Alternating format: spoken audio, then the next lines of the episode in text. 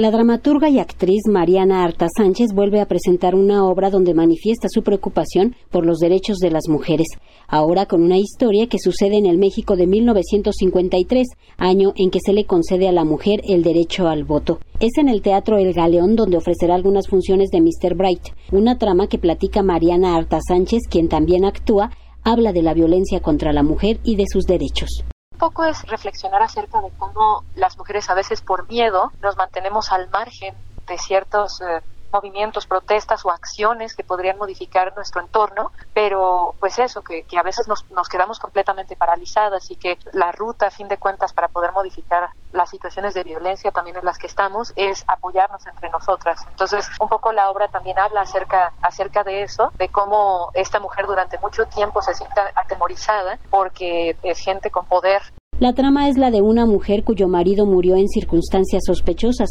Acude a la oficina de un reconocido director de cine, Mr. Bright, pero no lo encuentra. Mañosamente logra entrar a su oficina y ahí frente a una cámara narra ciertos episodios que transforman la visita inofensiva en el descubrimiento de un crimen deliberado la protagonista se convierte en una especie de detective. Que está contada en un tono policíaco, digamos que la protagonista funge un poco como la detective, ¿no? Entonces van revelándose los sucesos progresivamente y ella eh, en un principio pues hace una visita a, una, a un productor de cine y poco a poco, conforme ella va contando unos guiones, va, va, contando las tramas de unos guiones que ella escribió, vamos descubriendo que los guiones son autobiográficos y que tienen que ver con algo bastante turbio que ella descubrió en relación a una red criminal. Mariana Arta Sánchez busca demostrar cómo la violencia que se ejerce día a día contra las mujeres se ha convertido en una especie de fábula mediática ante la que se siente indignación, sin permitir que las mujeres estén seguras en las calles, en los espacios familiares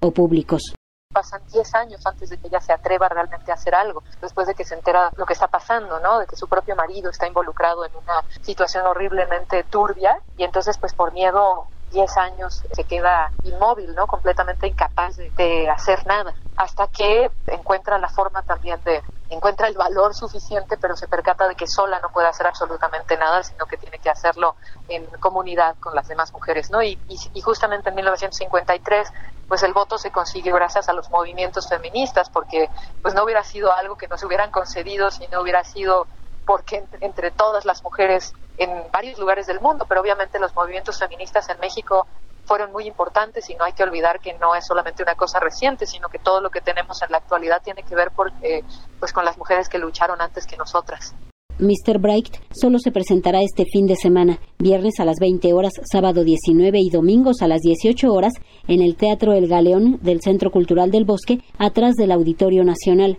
Para Radio Educación, Verónica Romero.